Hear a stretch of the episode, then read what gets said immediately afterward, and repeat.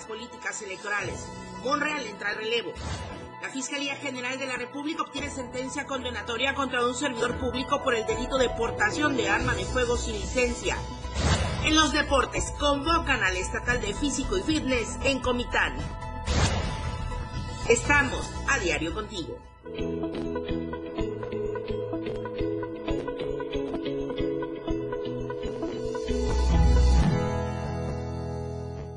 Bienvenidos a la información, muy buenos días. Arrancamos el mes de febrero.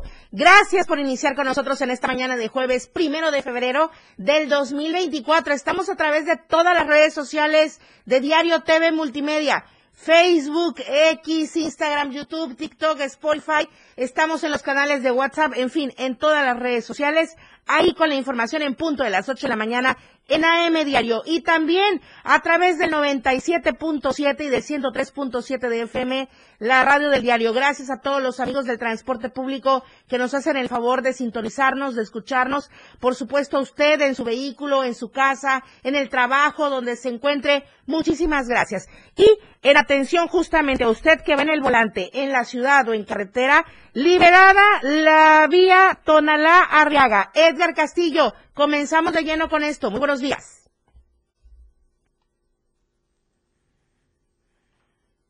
En la carretera federal número 200, Tonalá Arriaga, logran liberarla. Eh, pobladores de la Bahía de Paredón logran importantes acuerdos ante el gobierno del estado para la rehabilitación de la planta de tratamiento de aguas residuales. Oye, Edgar, ¿a partir de qué hora quedó liberada ayer? Porque había como mucha eh, información dudosa. ¿A partir de qué hora se liberó ayer y ya está hoy por la mañana todo el tránsito normal, verdad? Así es, Lucero. Eh, el día de ayer eh, fue liberada alrededor de las 5.45 de la tarde, donde los, este, el gobierno municipal con los pobladores llegaron a un acuerdo este, armonioso y bueno, ya ellos querían eh, concretar eh, que el dinero que va a estar destinado a, la inversión a la planta de tratamiento, bueno, estuviera eh, ya eh, depositado en, la, en el ayuntamiento. Y también eh, lo, otro dato importante es que la empresa eh, responsable estuvo ahí y también se comprometió en seis meses a construir y terminar esa una planta de tratamiento, bueno, para que evitar seguir contaminando eh, toda la descarga que, llevamos de aquí de la cabecera municipal para la bahía de Paredón. Eh, los pobladores dieron seis meses, seis meses para tener un avance y de lo contrario, eh, si no se hacen los trabajos correctos, bueno, van a volver a, a, este, a tomar la carretera. Va a ser un, un cuento de nunca acabar porque pues las aguas negras van siempre a a desembocar a la bahía de Paredón. Pero ya el gobierno, eh, la Secretaría General de Gobierno, a través de la Secretaría de Hacienda, destinaron 29 millones de pesos, eh, así también un compactador de basura y bueno, y otros este, puntos que van a, gestionar durante esta este gobierno eh, en turno y este ya fue liberado totalmente ya el paso de la, de, la carretera Arrega Tonalá hacia la frontera sur está liberada. Muchísimas gracias, Edgar Castillo. Ahí está libre el paso hacia la vía Arriaga Tonalá. Gracias, Edgar. Muy buenos días. Desde ayer por la tarde, ya casi la tarde-noche, fue liberado. Bueno, ahora vamos de lleno con la tendencia del día de hoy. ERA pide licencia. A partir del día de hoy, Eduardo Ramírez Aguilar pedirá licencia para dedicarse a sus actividades políticas. Le voy a comentar esto en unos instantes más y también le tengo la pregunta del día de hoy para que pueda interactuar con nosotros. Bueno, con toda la información que damos, usted puede interactuar en el momento que quiera durante la transmisión. Pero específicamente tenemos hoy una pregunta a colación de lo que nos decía ayer Lucía Trejo, quien está en la selva Lacandón, en las zonas arqueológicas, eh, dando cobertura a esta información. ¿Tienes confianza de viajar y visitar las zonas arqueológicas de Chiapas? Coméntenos durante la transmisión. Usted que es de Chiapas, usted que va de cualquier municipio hacia esta zona del estado, o usted que nos ve desde cualquier punto del país o del mundo. con toda esta información que se ha generado y que ya le hemos comentado puntualmente. Vamos ahora con las temperaturas. El clima en Diario TV Multimedia. Tuxla Gutiérrez, 29 grados podría ser la temperatura máxima y 15 grados la mínima, pero hago aquí la acotación que ya el día de hoy no estuvo tan fresco aquí en Tuxla Gutiérrez. Al parecer ya el calorcito se irá dando en el transcurso de las horas. San Cristóbal, 20 grados la máxima, 7 grados la mínima. Comitán, 25 grados como máxima, 10 grados como mínima. Tapachula, 33 grados podría ser la temperatura máxima, 21 grados la temperatura mínima. Palenque, 26 grados como máxima y 15 grados como mínima. 15 grados como mínima. Ahí está para que usted tome las precauciones necesarias. Le decía hace unos instantes, Eduardo Ramírez Aguilar pide licencia a partir del día de hoy y Monreal va al relevo. Ricardo Monreal Ávila vuelve a ser coordinador de la bancada mayoritaria de Morena en el Senado de la República en relevo de Eduardo Ramírez Aguilar, quien concluye su etapa para dedicarse a sus actividades políticas como coordinador estatal de la transformación aquí en el estado de Chiapas. El precandidato a la gubernatura de eh, Chiapas anunció en presencia de Claudia Sheinbaum que Monreal volverá al cargo de coordinador de los senadores de Morena con el aval de la precandidata presidencial y del presidente Andrés Manuel López Obrador. En el marco de la reunión plenaria del Grupo Parlamentario de Morena y Partido Verde, el próximo contendiente al frente de gobierno del Estado compartió y lo retomo de manera textual. Como ustedes bien saben, concluyo mi etapa como coordinador del grupo parlamentario y me incorporo a mis actividades políticas propias electorales el día de mañana, o sea, hoy jueves, y estaré solicitando licencia. Eduardo Ramírez detalló que el día lunes pasado consultó a la secretaria de Gobernación sobre el relevo de la coordinación, si había alguna orientación. Sin embargo, eh, el martes recibió una llamada y vuelvo a retomar de manera textual una llamada muy importante que ya crucé con la doctora Claudia Sheinbaum y de con quienes nos orientan en los temas en nuestro grupo parlamentario y quiero anunciarle al grupo eh, que en el relevo la confianza tanto de la doctora Claudia Sheinbaum como de nuestro líder máximo nos releva en esta posición el doctor Ricardo Monreal Ávila. Regresa al espacio que salió para cumplir una encomienda, así nos lo manifestaron, salió con una clara encomienda y la ha hecho bien y regresa nuevamente.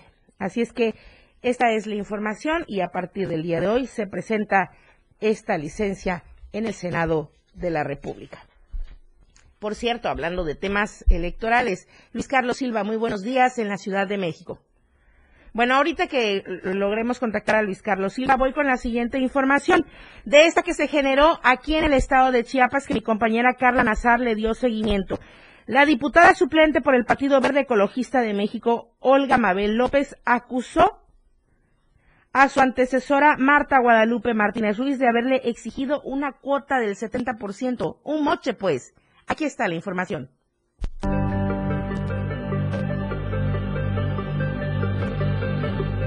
La diputada suplente por el Partido Verde Ecologista de México, Olga Mabel López, acusó esta mañana durante una rueda de prensa frente al Congreso del Estado a su antecesora Marta Guadalupe Martínez Ruiz de haberle exigido una cuota del 70% de su salario a cambio de ocupar su cargo legislativo. Mabel López ocupa la suplencia desde el pasado 10 de enero. Según argumenta la denunciante, ha recibido múltiples amenazas por parte de la señalada a través de mensajes de WhatsApp, llamadas telefónicas e incluso de manera presencial. Y tras no ceder a su exigencia, teme que esta tome represalias dañando a sus hijos. de elecciones y participación ciudadana, las medidas cautelares pertinentes para mí y obviamente para mis hijas, porque lo comenté hace un momento, vivimos en la misma cuadra, vivimos en el mismo lugar, temo por mi integridad, temo por la de mis hijas, y si hago un señalamiento muy puntual, lo que me suceda a mí y a mis hijas, la responsable es ella y su pareja de nombre Javier. Marta Guadalupe Martínez Ruiz. Olga Mabel también añadió que no ha podido ocupar la curul con libertad debido al hostigamiento que recibe de la exdiputada, quien dejó el cargo para participar en las elecciones de este año. Sin embargo, tras la denuncia de la diputada en torno a la Fiscalía del Estado, la señalada ahora presuntamente pretende regresar al Congreso porque las condiciones políticas no le favorecieron. Sí, tengo entendido que si ha solicitado regresar, a mí el, el Congreso de manera oficial no me ha notificado tengo entendido y por los años de trabajo que tengo aquí y sin esperar que haya una obstrucción por parte de la Secretaría de Servicios Parlamentarios, le tienen que dar una entrada legislativa, le tienen que dar una lectura y tienen que decretar en consecuencia y dar vista a las autoridades que se reincorporan la señora a sus actividades. Sin embargo, esa no es mi finalidad. La finalidad es denunciar la violencia de la cual he sido objeto y denunciar la extorsión que ella ha estado provocando por yo asumir el encargo de diputada local. Hasta el momento, Olga Mabel dice no haber recibido o cobrado el pago del puesto que ocupa. Sin embargo, se niega rotundamente a ceder ante la violencia política que recibe, por lo que espera llegar hasta las últimas consecuencias. Con imágenes de Manuel Sánchez, para Diario Media Group, Carla Nazar. Carlos Silva, muy buenos días. Qué gusto saludarte hasta la Ciudad de México con la información nacional. Igual para mí, Lucero, gracias, muy buenos días. Te mando un abrazo muy cordial para ustedes, los amigos del auditorio. Pues sí, efectivamente, en el tema político hay que mencionar que en la Secretaría de Seguridad Ciudadana, Lucero Auditorio, va a dar protección y seguridad a los candidatos a la presidencia de la República y también a 629 cargos muy importantes el próximo 2 de junio que serán pues eh, resueltos. De esta manera, Rosa Isela Rodríguez, encargada de la seguridad pública en el país, advierte que a petición también de parte de uno de los candidatos que se le ha acercado para asegurar que teme por su integridad física, tomando en cuenta el nivel exacerbado de violencia que existe en el país. Estamos hablando de entidades como Guerrero, Michoacán y Guanajuato, que por sí mismas esas tres entidades representan un alto riesgo para las campañas políticas. De lo que se trata, advierte la funcionaria, es de evitar sustos y problemas como los que se han venido presentando a lo largo y ancho del territorio mexicano. Sobre este particular, advirtió que presentará un proyecto al Instituto Nacional Electoral para que su titular lo avale y sean los mismos eh, legisladores en su oportunidad quienes reciban esta información también la metan al Pleno y de esta forma den oportunidad para que la seguridad llegue lo más pronto posible. De lo que se trata es de evitar hechos tan lamentables como el que ocurrió hace 30 años en la candidatura de Luis Donaldo Colosio, quien desafortunadamente falleció en un atentado, y lo que se trata, dijo la misma funcionaria, es de evitar este tipo de situaciones que podría presentarse debido al nivel de violencia que existe en la República Mexicana. A pesar de estas circunstancias, los cuerpos de seguridad, tanto de cada uno de los tres candidatos como del Instituto Nacional Electoral, serán reforzados en el transcurso de las próximas semanas, los auditorio, para atender esta exigencia y evitar con ello algún tipo de situación anómala que se pueda presentar a lo largo y ancho del territorio mexicano. Estamos en tiempos de, intercampañas, en tiempos de trabajo, dice la funcionaria, pero que definitivamente ellos como autoridad tienen la difícil tarea de brindarle seguridad a todos y cada uno de los aspirantes presidenciales porque dice que es parte de su trabajo. Finalmente insistió en que la medida en la cual el INE apruebe esta propuesta será cuestión de días para que se sienten a trabajar en una estrategia de seguridad y ahí entrarían las fuerzas federales, la Guardia Nacional, la Defensa y la Marina. Finalmente te informo que a pesar de esas circunstancias, en cada uno de los cuarteles de los tres candidatos, en sus casas de campaña y en sus cuartos de guerra, ya afinan una estrategia paralela para darle seguridad a quienes buscan la presidencia de la República. Hasta aquí mi reporte, Lucero. Un abrazo, como siempre, muy pendientes desde la Ciudad de México. Muy buenos días. Luis Carlos Silva, muchísimas gracias. El abrazo de vuelta para ti y el agradecimiento para toda la gente que nos sigue a través de las redes sociales. Por cierto, de las redes sociales, estamos con la pregunta, ¿tienes confianza de viajar y visitar las zonas arqueológicas de Chiapas? Gracias por los comentarios. José Lobo Robles, sí, ya Manolo Vázquez me está pasando los mensajes que ustedes envían vía WhatsApp a la cabina al 961-228-60. Yo, yo sé que Manolo me manda todos los mensajes, me los da para que yo los pueda comentar. Y mientras tanto, voy a leer otro de Carlos Alberto Borrás Constantino. Hola, buenos días. Sí, viajo de día para visitar las zonas arqueológicas, pero si el gobierno puede intervenir para el arreglo de las carreteras, sobre todo el de Comitán, Altamirano o Cocingo, ya que está muy olvidada esta ruta y está muy bonita, pero es muy está muy descuidada. Saludos. Gracias, saludos también para ti, Carlos Alberto Borrás Constantino. Vamos al corte comercial, son las 8 con 15 minutos, volvemos. Aire Diario, Lucero Rodríguez. En un momento, estamos de regreso. El estilo de música a tu medida. 70, 80, 90 y más. Tu radio, la radio del diario, contigo a todos lados. 977. Las 8 con 15 minutos. En el 2024 queremos que gane la esperanza. Que gane el bienestar que abraza. Que ganen los derechos que liberan. Que gane la prosperidad compartida. Que gane la honestidad que transforma Que gane el cambio que nos une como movimiento. En este 2024, que gane la gente. Porque donde gana Morena, gana el pueblo. Morena, la esperanza de México. Ahí viene la cuarta transformación, con este ritmo que está sabrosón, unidos en una revolución que México lindo merece a la izquierda como el corazón. Vete, vete, es la cuarta T, vete, vete, es la cuarta T, vete, la cuarta transformación porque México merece más. Ay, vete. PT es la 4T. ¿Dónde dejé mi INE? Ay, papá, aún no has ido a recogerla al módulo. Ay, no. ¿Dónde dejé el papelito que me dieron? Está en tu chamarra negra. Pero recuerda que ahora también puedes recogerla con tus huellas dactilares. Si solicitaste tu primera INE, la actualizaste, pediste su renovación o reposición, debes recogerla en tu módulo antes del 14 de marzo. Que no se te olvide, la necesitas para votar el 2 de junio. Participa, porque en estas elecciones tu decisión es importante. INE. Destruir, maltratar, usar, comprar, esconder o tomar de manera ilegal material o documentos electorales es un delito. Denuncia www.fge.chiapas.gov.mx o marca al 961 61 723 00 extensión 17636.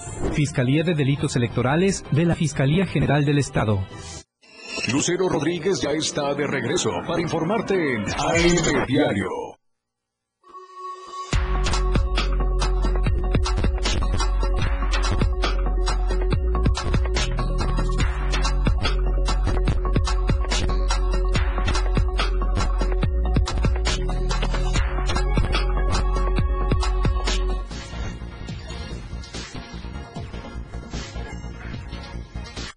Sigo leyendo los comentarios que nos envía a través de las redes sociales y a través del WhatsApp con la pregunta, ¿tienes la confianza de viajar y visitar las zonas arqueológicas de Chiapas? Gracias por mandarnos al mensajero de la radio del diario desde Palenque. Dicen, hola, ¿qué tal? Buen día, gracias por dar tanta alegría en la radio, saludos y bendiciones. Considero que las zonas arqueológicas de Chiapas son un tanto peligrosas, ya que existen muchas comunidades cercanas a las cuales tienen muchos conflictos y al tener estos conflictos, pues la sociedad que visita esos lugares siempre tiene un riesgo, además de ser un poco abusivos en los cobros excesivos de las entradas. Se creen dueños de todo y pues se tratan muy mal por experiencia lo comparto. Saludos. Bueno, es el sentir de la ciudadanía que va dejando sus comentarios y este viene desde Palenque. Muchísimas gracias. Seguimos con más información y ahora vamos con ustedes. Hola Tapachula.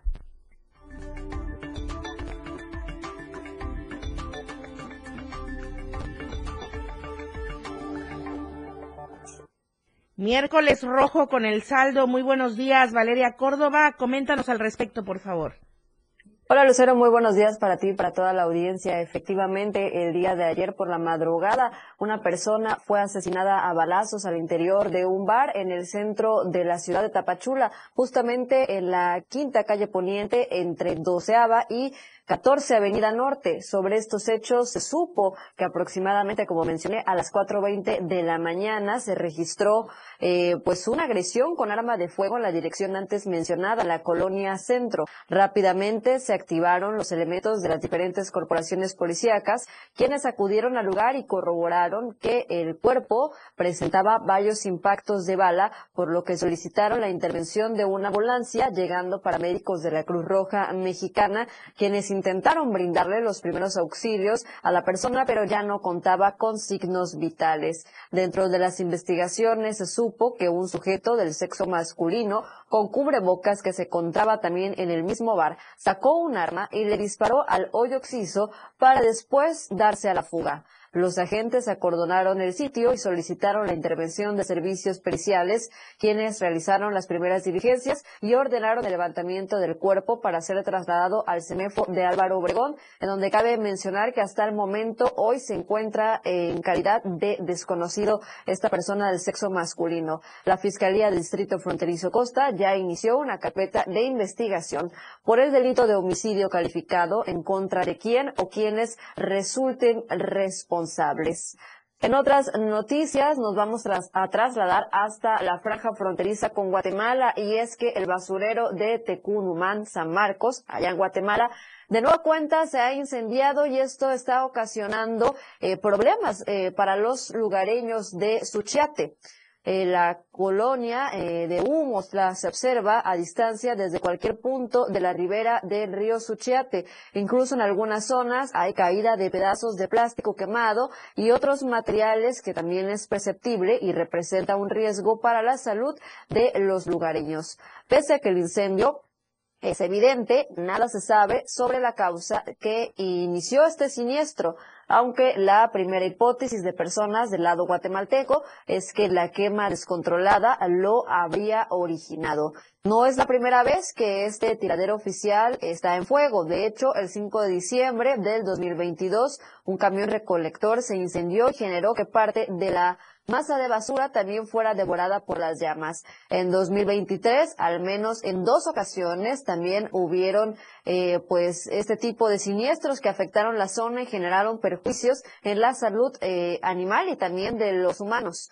El basurero de Tecurman reúne los residuos de al menos unas 20 comunidades dentro de la municipalidad de Ayutla. Las afectaciones que causa se esparcen hasta territorio mexicano en varios ejidos de la zona baja de Suchiate. Según especialistas, respirar este tipo de partículas que alcanzan largos recorridos en las corrientes de aire puede desencadenar malestares respiratorios, así también como estomacales, por lo que es necesario que se activen medidas preventivas. Esta información también, por supuesto, la pueden encontrar de manera completa en nuestro periódico impreso a cargo de mi compañero José Cancino. Y ya para finalizar eh, la sección el día de hoy, el tema migratorio sigue dando de qué hablar y es que los migrantes continúan denunciando cobros excesivos, estratosféricos, más bien dicho, por parte de los taxistas locales. Vamos a ver la información completa.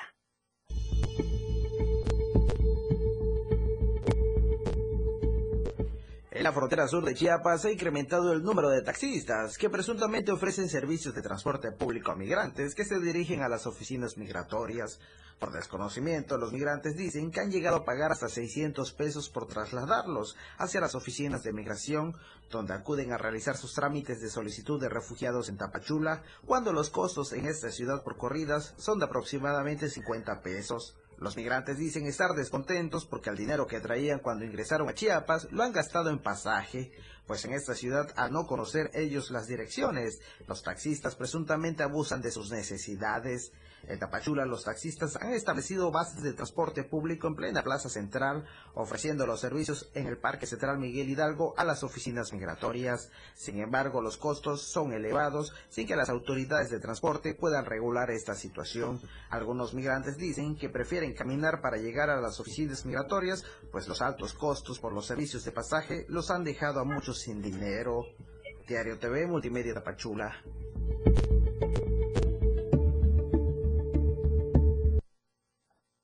Bueno, y lamentablemente esta situación también afecta a ciudadanos eh, tapachultecos, en quienes en algunas ocasiones también han denunciado que los taxistas incluso intentan cobrarles a ellos las mismas cantidades que a los migrantes. Esperamos que pronto la Secretaría de Movilidad y Transporte pues tome cartas en el, el asunto, porque pues ya hay meses, años con esta situación. Hasta acá el reporte, Lucero. Regreso contigo a la capital del estado. Gracias, Valeria Córdoba. Muy buenos días. Buenos días para todos allá en Tapachula, en todo el Soconusco. Gracias. Claro que sí, estamos pendientes. Bueno, seguimos con más información. Nada más antes de ir eh, a Palenque ahora con Selene Lazos, comentarle rápidamente. Tráfico muy pesado en el Boulevard Las Palmas. Se están realizando obras aquí en Tuxtla Gutiérrez, en este Boulevard Las Palmas. Entonces, evite la zona. Además, está muy cerca la torre donde se está realizando toda la obra por el eh, puente. Entonces, tome precauciones, Boulevard Las Palmas, tráfico intenso aquí en Tuxtla Gutiérrez. Bueno, seguimos contigo, Selene Lazos. Hola, Palenque. Hola, Palenque. Hola, Palenque. Hola, Palenque. Hola, Palenque. Hola, Palenque. Hola, Selene Lazos. Adelante con tu información. Hola, ¿qué tal Lucero? Un gusto saludarte desde aquí, desde la cabina del 103.7 de FM, para llevarles la información precisamente que aconteció el día de ayer y es que eh, igualmente el día de ayer se hizo entrega de una obra de abastecimiento de agua potable aquí en el municipio de Palenque como parte del cumplimiento de obras para las distintas comunidades, barrios y colonias del municipio y con el propósito de mejorar la calidad de vida de los ciudadanos. Ayuntamiento Municipal Palenque.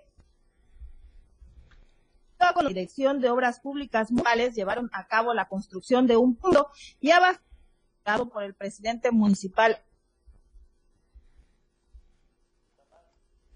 Bueno, está fallando un poco la conexión allá con mi compañera Selene Lazos, pero ella se estaba refiriendo a estas obras eh, públicas municipales que se llevaron a cabo con la construcción de un pozo profundo y abastecimiento de agua potable. Ya fue inaugurado el día de ayer y de acuerdo con la información se trata de una obra que consiste en la perforación de un pozo a 100 metros de profundidad donde se instaló el equipo de bombeo tipo sumergible.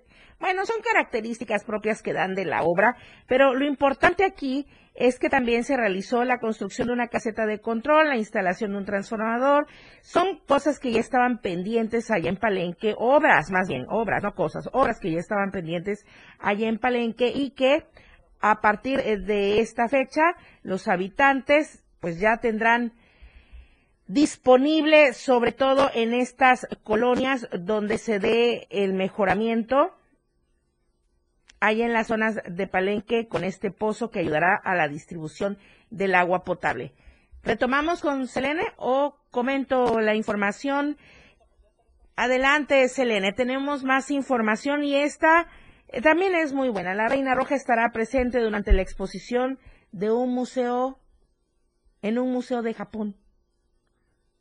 Así es, Lucero, sin duda alguna, pues es una excelente noticia, sobre todo para dar a conocer la cultura maya que nos identifica. Y es que a través de sus redes sociales, el Museo de Sitio de Palenque, Alberto Ruz Lulier, dio a conocer que el funerario de la Mire usted, usted disculpe de verdad, estamos en un programa completamente vivo, pero esta información no la podemos pasar por alto porque la verdad nos pone a nivel internacional con nuestra cultura. A través de sus redes sociales, el Museo de Sitio de Palenque, Alberto Lulier, dio a conocer que el ajuar funerario de la Reina Roja formará parte de todas las obras que se estarán presentando en Osaka, Japón, y esto como parte de la exposición México Antiguo, Maya, Azteca y Teotihuacán. Esta exposición estará disponible al público a partir del próximo 6 de febrero en el Museo de Arte de Osaka, el cual se encontraba cerrado por mantenimiento y que ahora abrirá de nuevo sus puertas y se vestirá de gala con la inauguración de esta exposición que representa toda la cultura de nuestro país y también de nuestro Chiapas, claro que sí, y es una manera también de decir aquí estamos, aquí estamos en Palenque con todo con toda esta riqueza cultural. Muchísimas gracias, Elena Lazos, a ti, a todos en el 103.7. Un saludo para toda la gente que nos sigue a través de la radio del diario. Vamos al corte con mañana con 30 minutos. La información fresca y objetiva. AM Diario regresa después de la pausa. 97.7. La radio del diario. Más música en tu radio. Lanzando nuestras señales de la torre digital del diario de Chiapas. Libramiento Sur Poniente 1999. 97.7. Desde Tuxtla Gutiérrez, Chiapas, México. XHGTC, la radio del diario. Contacto directo en cabina 961-612-2860. Escúchanos también en línea. www.laradiodeldiario.com 97.7, la radio del diario. Más música en tu radio. Las 8 con 30 minutos. Defender una nación ordenada, unida, libre y en paz. Fue así en la defensa del INE y los poderes de la Suprema Corte. Luchamos por el regreso del Seguro Popular, las estancias infantiles y tener medicamentos para todas y todos. Apoyamos el Fondo de Emergencia de Desastres Naturales y exigimos atención a las víctimas del huracán Otis. Eso es estar del lado correcto de la historia, con un Congreso de Acción Positiva para México. El cambio positivo. PAN. Con cada latido, las mentiras tiemblan. Con cada latido se acerca más la verdad. Con cada latido, los rencorosos tiemblan. Con cada latido, la incompetencia se va. Porque otro México es posible. Con seguridad, sin divisiones con igualdad. Con cada latido nos acercamos más a la victoria, porque somos millones los que queremos para México un gobierno de verdad. PRD. ¿Sabías que en México más de la mitad de los embarazos en adolescentes no son planeados? No te precipites.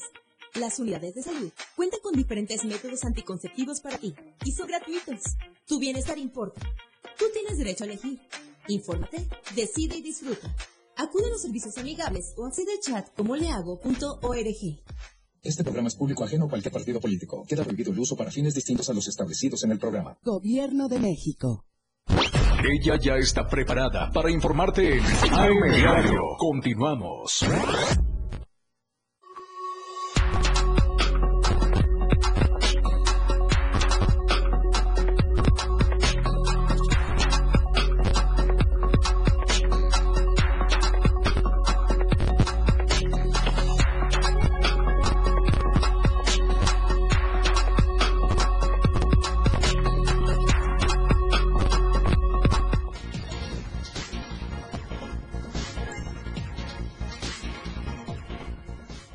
De vuelta con la información deportiva, Jorge Mazariegos, muy buenos días, adelante. La escena global del deporte, con Jorge Mazariegos.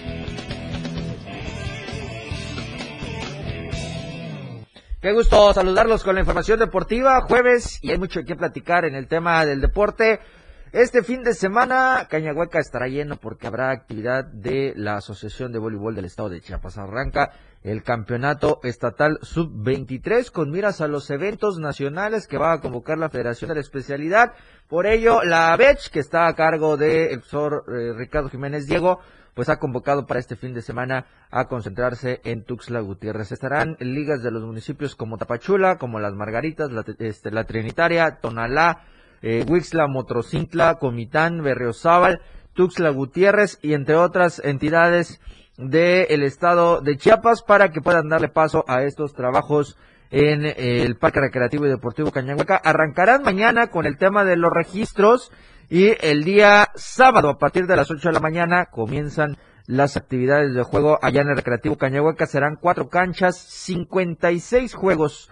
Abrirán el primer día de actividades solo por la mañana y el resto de las actividades se va pues después del mediodía y al, eh, en la tarde. Así que el domingo quedarán ya prácticamente semifinales y finales para que todos los equipos puedan conocer eh, pues el destino que van a tener dentro de este evento y además hay que destacarlo posterior a este eh, encuentro pues estarán ya las eh, delegaciones conformadas para que eh, únicamente esperen el llamado o la convocatoria de la Federación Mexicana de Voleibol para los encuentros en las categorías de sub-23 femenil varonil y tengan oportunidad de darle seguimiento. Previo a lo que va a ser este campeonato estatal, estuvo el eh, campeonato estatal selectivo con menos a los Juegos Nacionales con ADE, pero ¿qué cree?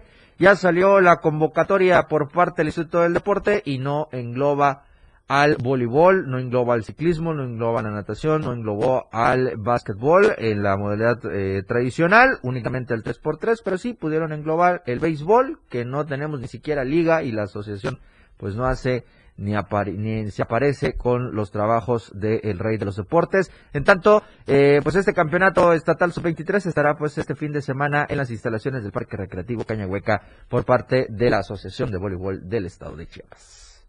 Quienes también se preparan este fin de semana tendrán actividad serán los físico-constructivistas chiapanecos, las eh, señoritas también en el fitness y en el fitness bikini porque estará el evento selectivo de Copa Chiapas 2024, un evento que los prepara para el campeonato nacional de eh, señorita y Miss eh, México de este año. Tendrán en Comitán de Domínguez la sede para el campeonato estatal aquí en eh, Chiapas y será la séptima edición. Van a estar en el Teatro de la Ciudad Juchavín, allá en Comitán, para que puedan tener las eh, actividades en las categorías como el fitness figura libre, el bikini principiantes novatas y clasificadas y el bikini wellness en principiantes novatas y clasificadas. Los varones van a participar en el Classic ISIC, en el físico-constructivismo, en el Mensa ISIC, que tendrán distintas modalidades en novatos, principiantes y clasificados para que puedan tener actividad durante el fin de semana. Este evento se va a llevar el domingo allá en eh, el Teatro de la Ciudad de Comitán para que puedan tener oportunidad de conformar la delegación que va a estar representándonos el próximo fin de semana, es decir, de este que es 3 y 4 de febrero al siguiente que estamos hablando el 10 y 11 de febrero para que estén allá en la Ciudad de México con el Mister México principiantes y novatos 2024. Es una invitación y convocatoria que hace la Federación Mexicana de Físico-Constructivismo y Fitness. Así que la asociación que está a cargo de Jorge Jiménez, pues volverá a la carga en este año con el primer evento de talla estatal, como es este campeonato selectivo con miras al evento nacional. El día de ayer se cerró la actividad de la jornada 4. Ahora sí está completa esta jornada. Únicamente hoy el día de descanso y mañana más actividad con el clausura 2024. El día de ayer hubieron dos partidos. El Pachuca contra el Atlas. Muy cerrado el marcador. Termina ganando el conjunto de el Pachuca, cuatro goles por tres, anotaciones por parte de los Tuzos de Salomón Rondón, Alan Bautista y Javier eh, López, y por parte de el Atlas, Edgar Saldívar, Eduardo Aguirre y José Lozano fueron los que hicieron el descuento. Y en el otro encuentro, vaya partido, los Pumas y el Necaxa empataron a dos. Eh, por parte de los universitarios, Ulises Rivas y Lisandro Mayagán fueron los anotadores al 42 y al 52, mientras que el equipo del Necaxa se quedó con las anotaciones de Edgar Méndez al minuto 49 y José eh, Paradela al 54. Jair Cortés se fue expulsado al 79. De esta manera se quedaron completadas ya las actividades de la jornada 4 previo el día martes. El Cruz le ganó 1 por 0 al Tijuana, el Mazatlán empató a 2 contra el León, el Santos le gana 3 por 0 al Puebla y el Guadalajara que ganó en un partido muy atractivo y cerrado ante el Toluca, tres goles a dos mañana. La actividad habrá dos partidos, uno a las siete y otro a las nueve, para que puedan tener todo el acontecer de la jornada 5 del fútbol mexicano. Así que hasta el momento la Liga MX así va con este eh, torneo en posiciones. El Monterrey va de líder hasta el momento con 10 puntos. Le sigue el América con 10 puntos. El, el Tigres está tercero con 10. El Necaxa es cuarto con 8. En el quinto aparece Pumas con 7 puntos. Le sigue Cruz Azul con 7. San Luis con 6. Pachuca con 6. Toluca con 5 el Guadalajara que es décimo con cinco, en el lugar once aparece León con cuatro, le sigue Santos con cuatro, Atlas también tiene cuatro puntos, el Querétaro va en el lugar catorce y lleva tres eh, puntos, Tijuana en el lugar quince con dos unidades y los tres últimos lugares que tienen un punto nada más están Juárez, Mazatlán y el Puebla que hasta el momento únicamente registran un empate estos equipos en la Liga MX. Ahí está la información deportiva, por supuesto, recordarles que al mediodía nos escuchamos a través de la frecuencia del 97.7 y del 103. En México, pero particularmente en Chiapas, está ocurriendo lo que antes era inimaginable. El ejército mexicano, en otros tiempos considerado como una institución de respeto y seguridad, en las últimas semanas se ha convertido en protagonista de enfrentamientos sociales. Ya no son hechos aislados. La gente acusa al ejército de excederse en sus funciones, mientras que los castrenses aseguran que los pobladores protegen al crimen organizado. ¿Quién tiene la razón? No lo sabemos.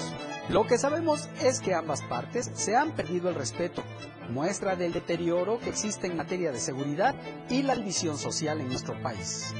Los muertos que han resultado de estos enfrentamientos demuestran que la política de abrazos y no balazos no ha funcionado y eso ha sido aprovechado por el crimen organizado que ha minado cada rincón de nuestro país.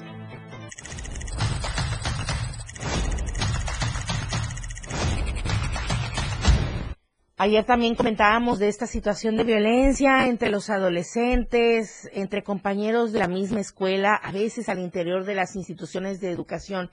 Y justamente dando seguimiento al caso que presentamos ayer de estos chicos en el municipio de Tila, la Fiscalía General del Estado inició las investigaciones correspondientes contra quien o quienes resulten responsables de la posible comisión del delito de lesiones en agravio de un adolescente de identidad resguardada por estos hechos ocurridos en el municipio de Tila. La Fiscalía de Justicia Indígena informó que en las últimas horas abrió un registro de atención por los referidos hechos luego de que el padre del adolescente denunciara que el pasado 30 de enero su hijo, al dirigirse a la escuela, fue herido por al parecer proyectil de arma de fuego. La víctima se encuentra recibiendo atención médica en el Hospital General de Yajalón, en donde dice el comunicado de la Fiscalía se encuentra estable y qué bueno, que es lo más importante.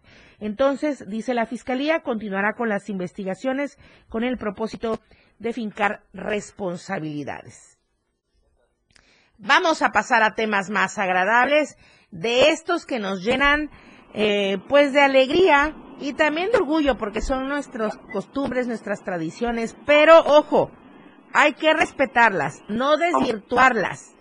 Sobre todo con lo que ocurre en el carnaval de Coita, el carnaval Soque de Coita. Muy buenos días, Edgar Omar Ruiz, adelante. Muy buenos días, Lucero. Un gusto saludarte. Sí, como bien mencionas, es importante que la ciudadanía que acuda y que visite esta esta tradición, esta fiesta del Carnaval Soque Coiteco, pues se respete las bases y la esencia de la misma. Cabe destacar que tradicionalistas y gente que forma parte de los comunales ha convocado para que no se haga uso de la espuma, que no es parte de la tradición.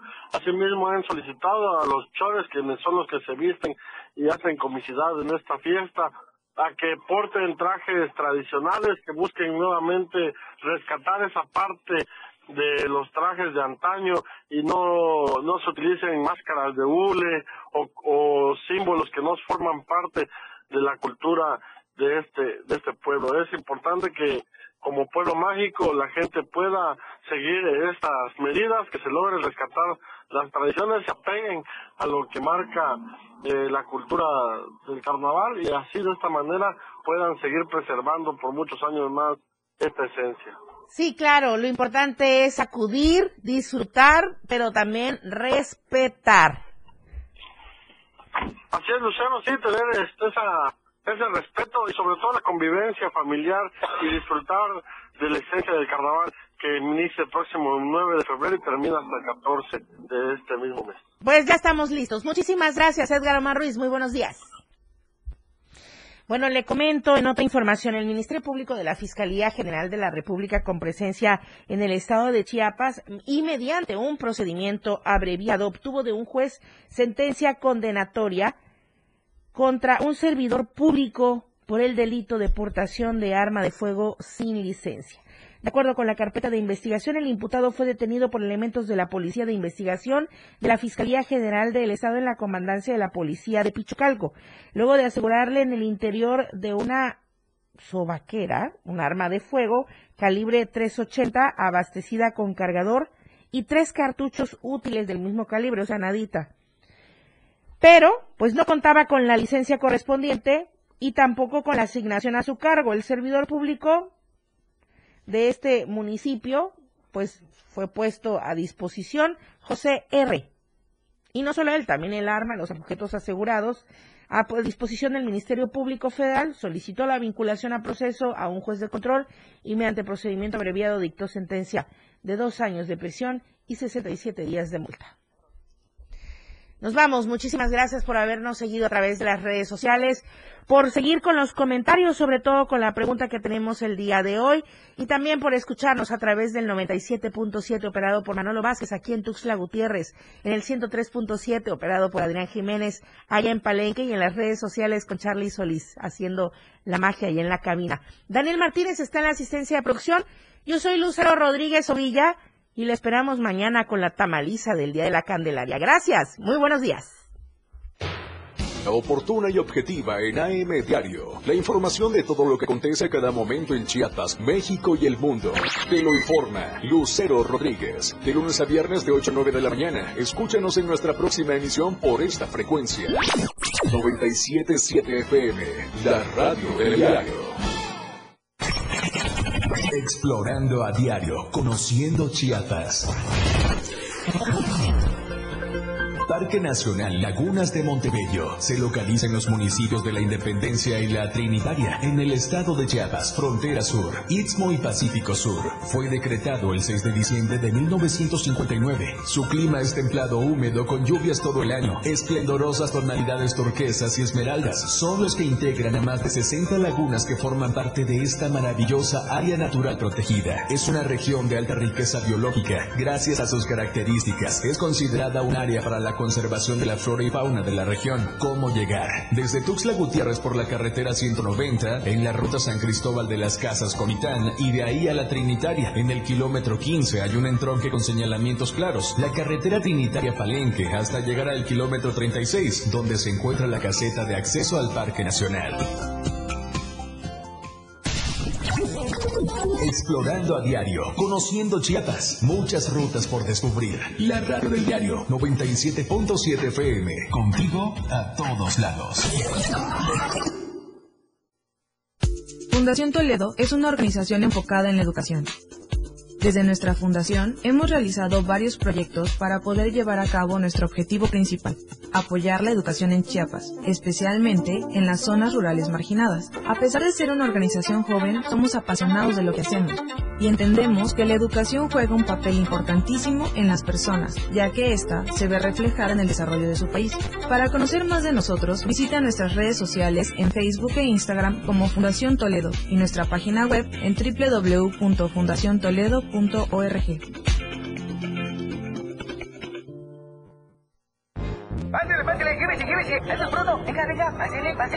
Recuerda que una imagen dice más que mil palabras. Anuncia tu marca en nuestras pantallas LED del diario Media Group.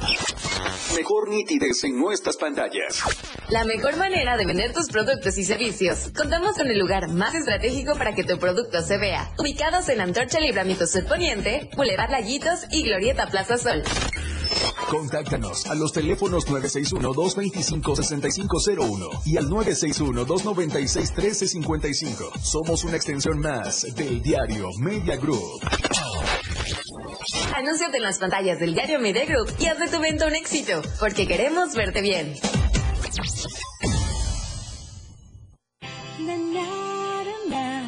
La radio del diario